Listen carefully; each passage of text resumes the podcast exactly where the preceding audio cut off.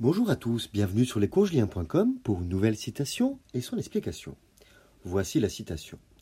Le poème est l'amour réalisé du désir demeurer désir. Cette citation est tirée du recueil Les Matinaux du poète engagé, résistant et rebelle René Char, en 1950, grand ami d'ailleurs d'Albert Camus. Elle décrit la poésie d'amour, la poésie sentimentale, à laquelle votre poète itinérant, votre serviteur, est très attaché.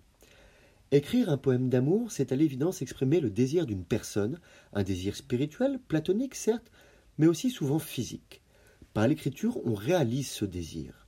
Naissant de l'émotion et de l'imagination du poète, il devient concret une fois couché sur le papier, une fois l'encre séchée.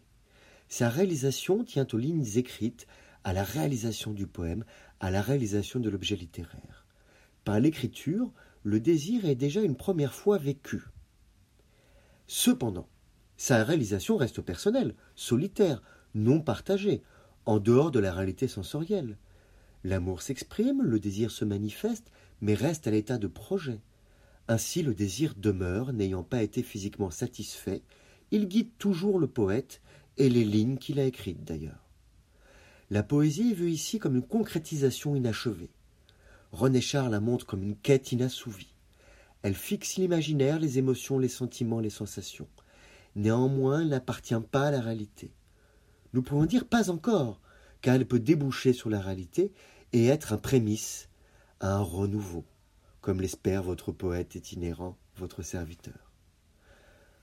Le poème est l'amour réalisé du désir demeurer désir.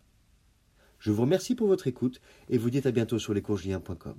Au revoir.